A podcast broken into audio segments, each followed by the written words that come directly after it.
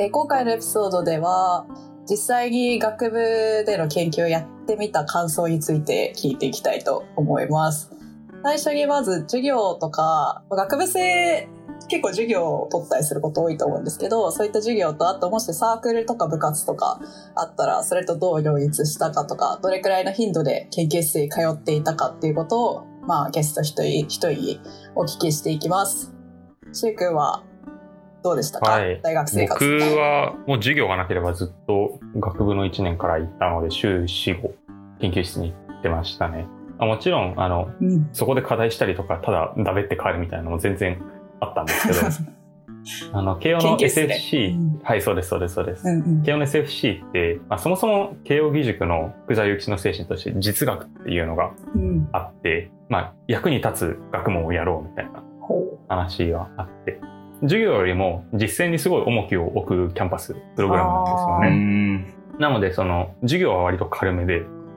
そこからの、ねまあ、インターンとか研究とかの課外活動に力を入れられるプログラムにうなってるんですよ。まあ、大学としてそれはどうなんじゃいっていう声は置いといてです。なので、あの、授業はありつつも、僕は全然週4、5でできていて、うんで、その間、家庭教師のバイトとか、あるいは NPO で高校生の進路指導サマースクールの運営とかしていて、まあ、割と忙しいといえば忙しかったですけど、あの、サークルの代わりが研究室みたいな、その居場所が研究室だったので、結構やれていたのかなっていう感じはありますね、僕は。じゃあ大学ではサークルとかその趣味みたいな活動はそんなにしてなかったって感じあですか？んま入ってなかったですね。半年で辞めたりとか、自分が立ち上げた KOSFC ラーメン二郎同好会も1年ぐらいで潰れたりとか。はい、それ、ラーメン食べに行くだけの。そうです。で、ラーメン YouTuber とコラボするみたいな。めっちゃ面白い。で、1年で潰れるっていうのがまた面白いです。潰れましたね。そっか。だからはい。結構周りの人も、その、まあ、研究室じゃないにしても、なんかインターンとか割と活発。にやる人が多い。割とみんなやってる人うんは多かったです。で、僕の友達でももう学部の1年からどっぷり研究室に使ってる人うんもうんいたし、って感じですね。うんじゃあ次、陽太郎くんはどれくらいの頻度で研究室行ってました？そうですね。僕は、最初の2年間はそこまで行ってなかったですね。週2、3回って感じで、まあ、研究しつつ、授業にも慣れつつ、まあ、他の活動もいろいろ、なんかまあ、ごちゃごちゃやってたんですけど、まあ、最初の2年間はテコンドー部に入ってたんですけど、まあ、それで怪我であんま行けなくなってからは、あの、どっちかっていうと研究にシフトして、で、そうですね。で、後期の、後期っていうか、学部3、4年生の頃は、ラボに自分のデスクがもらえたっていうのがあって、最初の2年間はまあ、その陰性のラボの、陰性のデスクの、に椅子をくっつけてなんか作業するみたいな感じだったんですけど、なんか二つ目に入ったラボは場所が結構広かったんで自分のデスクもらえたんで、まあ授業の宿題をするとか、もうそこがちょうどいいなと思って毎日通ってましたね。部活やってた時は、じゃあ、あんまりその研究室は、なんだろう、授業と部活と研究室っていうのは結構難しかったですか？両立的には。そうですね。で、それに加えて、なんか、あの、こっちの大学、アメリカの大学って全寮制な感じがあって、その寮内での活動もあったので、そのイベントもいろいろあって、なかなか顔出してなかったっていう感じですね。うんうんうんうんうん。めちゃめちゃ忙しそう。そうですね。なんか、まあいろいろあって何を本当にやりたいのかをなんか探求してた時期だったのかなっていうのはあ思いますね。ねいろいろチャンスがあっていいですね。その、挑戦する機会はめちゃめちゃ。うんうんうん。じゃあ、リュウさんはどれくらいの頻度でした、はいえっと、僕、2年の夏休みに、えっと、研究を始めたんですけど、その、その時点でも3年の時、あの、アメリカからイギリスに1年交換留学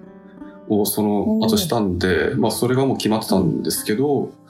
えっと、イギリスに行ってからは、あの、まあ、基本的には平日は、あもう授業、授業だったりとか、あの、課題に専念して、うんで、ちょっと週末時間がある時に、あの、研究の続きをやって、ちょっと出版に向けてあの、残されたタスクやっていくみたいな感じでうん。やってましたね。まあ、ただ僕あの、高校、大学ってずっとラグビーやってて、で、ちょっと日本とアメリカでラグビーやしかやってなくて、そのせっかくイギリス行くんだったら、ちょっと本場でラグビーやりたいなって気持ちがあったんですけど、ちょっと研究と授業にかなり追われちゃって、なんかラグビー本当に練習1、うん2回行ったぐらいで終わっちゃって、そこでちょっと両立ができなかったっていうのは、なんかちょっと残今となったそうですね、心残りなところっていうのは、念ありますね。今もラグビーやってるんですか？いや、さすがにきちょっと もうきついなっていうのは、なんか個人的にはなんか週末そのピックアップサッカーとかアメリカ多分至るとこでやってるんですけど、なんかそのノリでラグビーやれたらいいのになっていうのはあるんあですけど、さすがになんかうん。ハードルが。週3回コミットして、そこから週末試合っていうのはちょっと、さすがに PhD との両立きついなっていうのがあるんで、ーうんうんうん。今やってないです確かね。に。フットサルとかよく大学院とかでもフットサルグループみたいな学科とかでありますけど、うんラグビーって確かにちょっと本気にならないとできないですよね。多分またイギリス戻ればなんか週末その辺の公園で本当にピックアップラグビー全然あると思うんですけどあできるんだちょっと国を、うん国を間違えたのはありますね そういう意味で国間違えちゃった。そっまさかか。の後悔。アメリカだとちょっと厳しいですね。ああ、なるほど。あやこさんはどうですか？その辺はそうですね。私は結構、まあ学部1年くらいの時はサークルにも入ってたので、まあ、サークルと、まあ、大学の授業と、あと研究室とで今結構いっぱいいっぱいな生活をしてました。あとは大学の、その1年生の時は確か一番授業が多くて、で2年生からあの学科所属してだんだん減ってくみたいなスケジュールだったので、2年以降は割と余裕があったんですけど、1年目はなかなか大変でしたね。でその後は結構研究室入ってから研究の方をやりたいなと思って、まあ、サークルとかをちょっと途中でやめちゃったりとかしてたんですけど、まあ、あと塾校のバイトをしてたので、それがまあ夜とかと、まあ昼授業受けて、その後研究室行って、でバイトして帰るみたいなスケジュールがまあ結構性に合っていて、個人的にはやりやすかったスケジュールでした。はい。こんな感じですね。じゃあ実際やってみてよかったなっていう、まあ、ポジティブな側面の話から聞いていきたいんですけど、シェイ君やってみてよかったですか？研究。いやー、絶対良かったですね。まあ、二つあって、うん。一つはエピソード2でも話した大学院受験を見据えながらやっていたっていうとこからなんですけど、うんうんまあ実績がついたとうん。CV が漏れたというのは当然一つありますよね。うんうんそのローリスクハイリターンで修士0年の前方向に延長するみたいなぼイメージなので僕はうん割とこう研究をしながらも若いのでなんか失敗したりちょっと失礼なメールをどうしても送ってしまうっていう失敗必要だと思うんですけど、うんそれが早いうちに多めに見てもらえるうちにできたっていうのはかなり確かにね。こう嬉しかったですしそうやって学部生だから多しょうがないみたいになりますよね。めに学部生だからよしよしみたいな いいのかわかんないけど、まあでいいのかわかんもそういう、ないですけどうんまあ、。失敗しやすいですね。はい、確かに。でその失敗しやすい分やっぱりいろんな研究とかいろんな経験もできるので、うんそれ、が次の研究インターンだったりとか、あるいは奨学金の獲得とかにつながってうん、こう、一個ずつステップアップする材料をすごい作れたかなっていうのはありますね。で、もう一つの理由は、あの、まあ、分野の全体像が見えたっていうのがかなり大きくて僕としては。その、実際に中に入って研究しないと、その進むべき道が見えにくいというか、あの、中にいないと判断材料が先生の公明度とか、学校の凄さとかになってしまいがちだと思うんですけど、うんうんうんうん。実際に自分で4、5年研究をしてみると、その分野の中で、まあ、えーっと、一番研究が盛んではない国の人としてどう振る舞えば勝てるかとか、どういう強みを自分が出していけそうか、出していったら、まあ、戦えるかみたいな、その地に足ついた未来像が見え始めたっていうのはすごい僕としては早めにやっといてよかった理由ですしそれがかなり志望校選びにも響いたのでもうあのとにかくやってよかったなっていう感想しかないですね僕は。分野の全体が見えるようになったっていうのは、単に多分研究だけをやってると、あんまり見えないと思うんですけど、やっぱりなんかその他の研究者とコミュニケーションを取ったりとかそういう経験。そうですね。あの、かなりこう、国内ではもうほとんどの人にコンタクト取るぐらいの勢いで、バーってメールって、こんにちは、今度ご飯とかさせてくださいみたいな感じで言ってたので、その中で、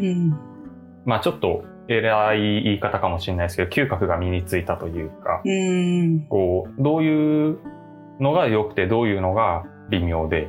で、うんそれが国の外の学会とかに出た時も、あ、ここの派閥はすごい息がいいなとか、あるいはここはちょっと、ちょっと潮目だなみたいな感じも、まあ意識的にそこは見てたっていうのもありますけど、見え始めました。うん。りょうたろうくんはどうでした？やってみてよかったですか？いやいや、良かったですね。でも一番良かったなって思うのは、その研究特有のそのトラブルシューティングみたいなのを経験できたっていうのが大きくて、例例え、ば、この fMRI って僕が、あの、後期にやってた研究手法っていうのは、まあ、脳のイメージングって言って、まあ、人が、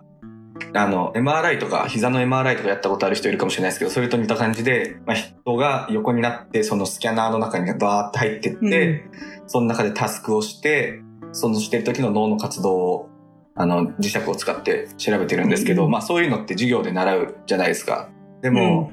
あの、実際にやってみると、例えば、そのひ被験者を入れる前にこういうタスクをしますよって言葉で説明するんですけど、僕たち言葉の研究やってるんで、それをどう説明するかによって、その人がどう受け取っちゃうかが変わってきちゃうあじゃないですーか。とか。あとタスクって2時間なんですけど、うん2時間横になってると絶対寝る人が出てくるんですよね。でその寝た、私は寝るな、絶そう対。その寝ちゃったそのデータをどうやって扱うのかとか、なんか絶対に論文じゃ書いてないような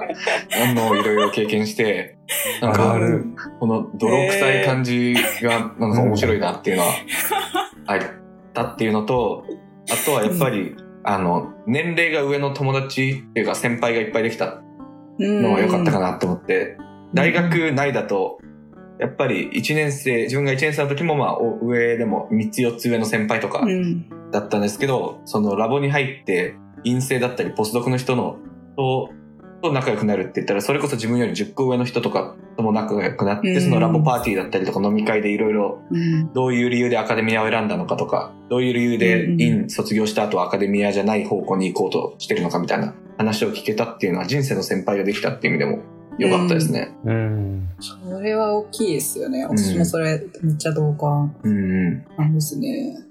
リュウさんはやってみてよかったことありますか？そうですね、僕もやってよかったなっていうのは本当に思ってて、これはまあちょっと前のエピソードでも話したんですけど、もともとそんなにバリバリ研究やりたいっていうわけではなかなくて、どっちかというと手探りのために研究やってみたっていう感じだったんですけど、まあそれで研究意外と楽しいなっていうことが分かったので、それであの自分の将来の方向性決まったっていう意味では本当にうん。やってよかったなっていうのがまず一つあって、うんで、まあもう一つはなんかあの、まあこれはどっちかというと実績的な話になるんですけど、あの、研究2年夏にやらせてもらったおかげで、えっと、大学4年の秋学期、僕大学院2回、えっと、受験してて、学部4年の時に1回受験して、で、その時に、え大学院と、えっと、フルタイムの RA の仕事両方とも応募して、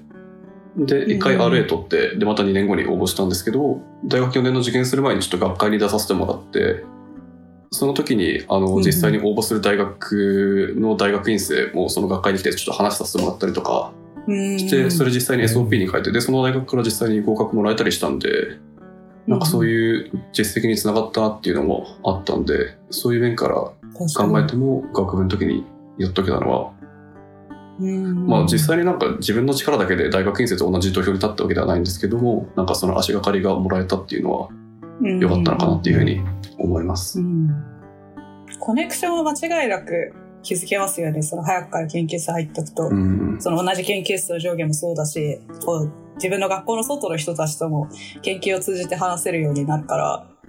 なんかメリットすごい大きいですよそうですね。それでそうですよね。参加した学会で割となんか学部生で珍しかったと思って割とちょっと可愛がってもらったじゃないですけど逆になんか話しかけてもらえたりしたんでそれもちょっと良かったなっていうのはありますね。うんうんうん。確かに。なんか珍しいですもんね。なんか、その若い、若いっていうのかな。まあ学部の早い段階から学会発表ってそんなに多い、多くはない。うんマイノリティなので。うん確かに。いや、なんか一個、その研究内容とはあんまり関係ないんですけど、そのなんか学部の時に、その研究をして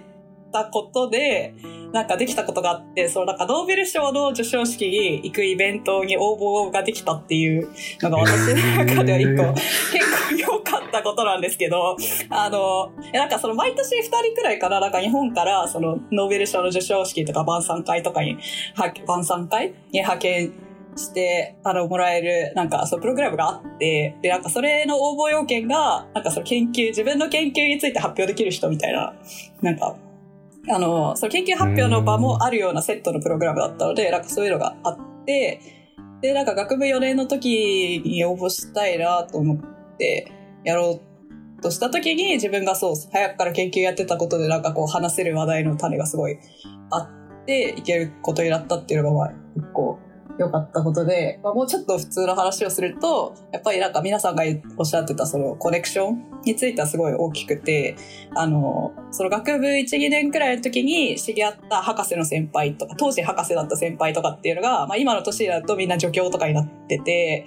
そのアーリーキャリアのステージっていうのを、まあ結構その人たちから直接聞くことができるっていう、なんか飲み会の席とかで、なんかポジションどうやってゲットしたかとか、なんかそういう生々しい話を結構、あの、そう、知り合いから聞けるっていうのはなんかすごく大きなメリット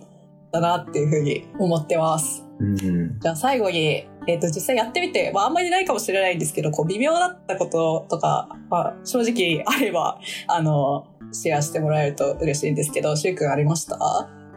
それがですね、考えたんですけど、あんまないんですよ。かっこいい。素晴らしい。いや、うんそれはサークルができなかったけど、その例えば、まあ日本にいると、こう、うん。サークル特有の、なんか濃いんだか薄いんだかよくわかんないつながりで、わちゃもちゃ人間関係するみたいな、ちょっと憧れだったんですけど、うんそれができなくても、別に研究室でいっぱい友達できたし、うん。結構いろんなこう失敗とか、あの、怒られたりとかしましたけど、うんやっぱそういうのが、を最初のうちに、